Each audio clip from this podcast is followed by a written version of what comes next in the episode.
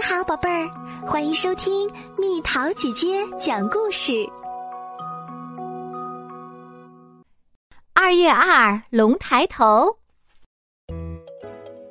春眠不觉晓，处处闻啼鸟。睡梦中，憨憨的福娃迷迷糊糊的背着古诗：“哥哥，快醒醒，爸爸要换龙啦！”妹妹喜宝一边使劲儿摇晃着福娃，一边大声喊：“快来看呀，哥哥不害羞，哈喇子流了一枕头。”福娃正要发火，忽然，啪啪啪，堂屋内传来了一阵清脆的敲击声。对了，今天是二月二，爸爸开始换龙了。福娃一骨碌爬起来。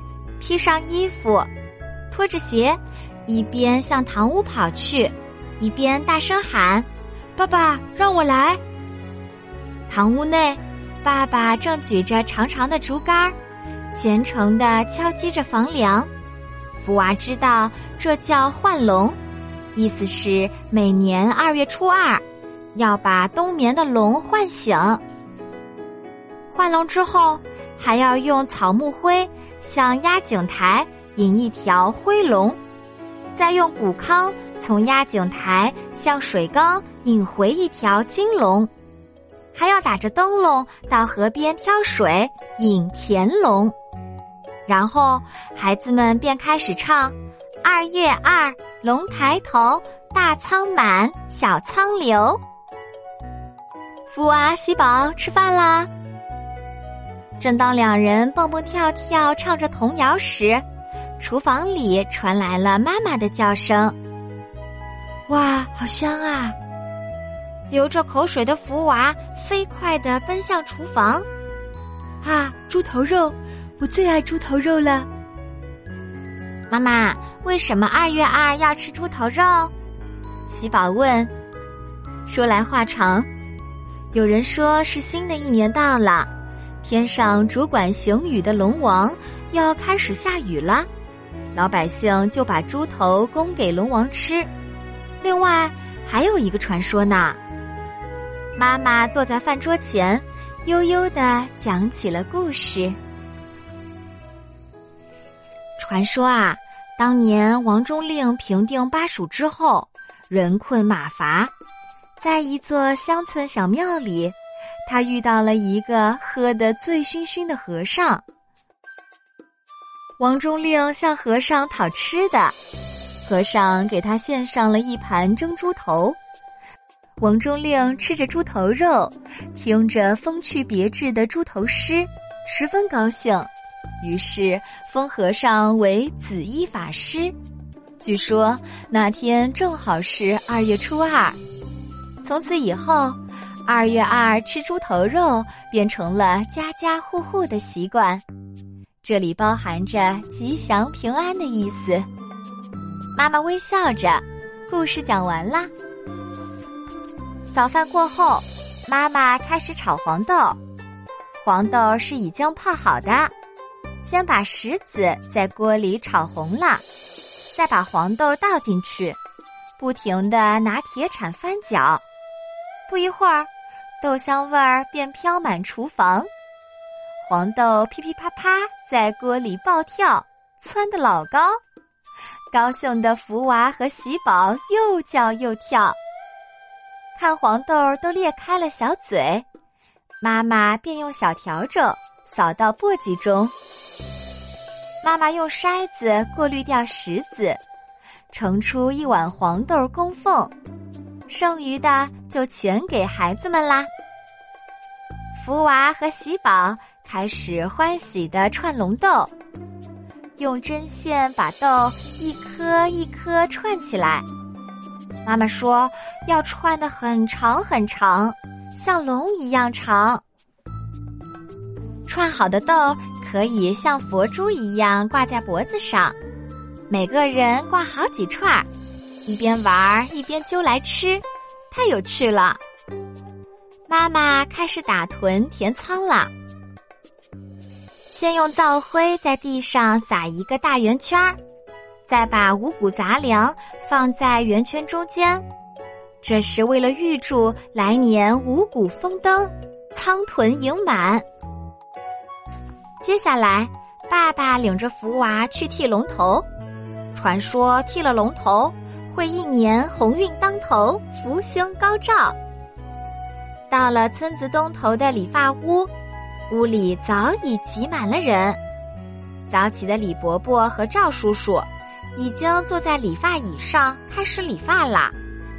福娃和小伙伴毛毛、米豆玩起了翻纸包的游戏。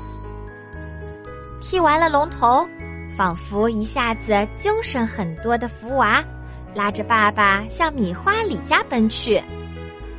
米花里的爆米花远近闻名，因为火候掌握的好。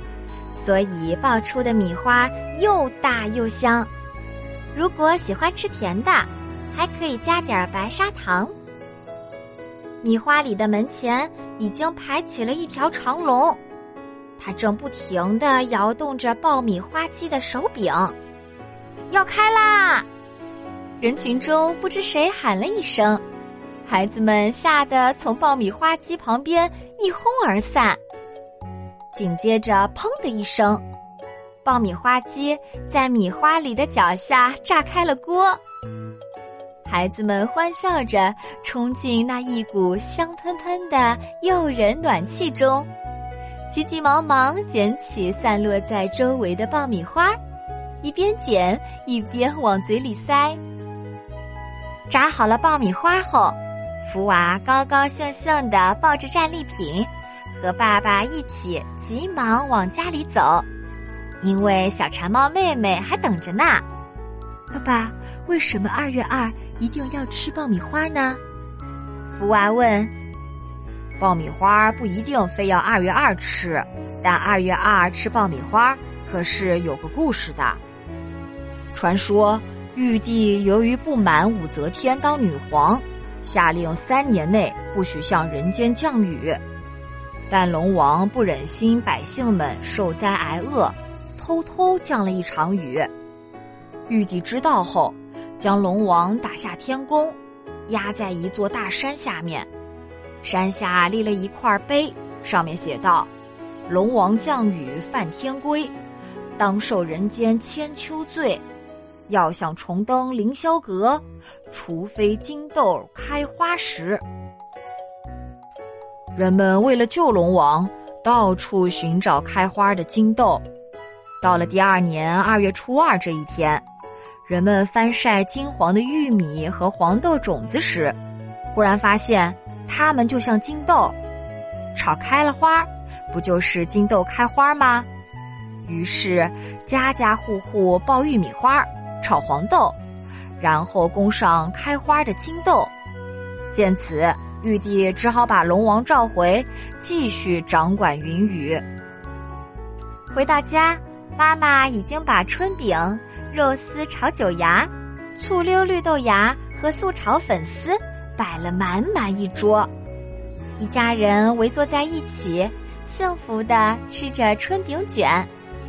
因为春饼巴掌大小，类似龙鳞，所以吃春饼又叫吃龙鳞。喜宝还不时的偷偷往嘴里塞着爆米花儿。外面不知什么时候下起了春雨，爸爸看着屋外，高兴地说：“二月二龙抬头，今年丰收不用愁。”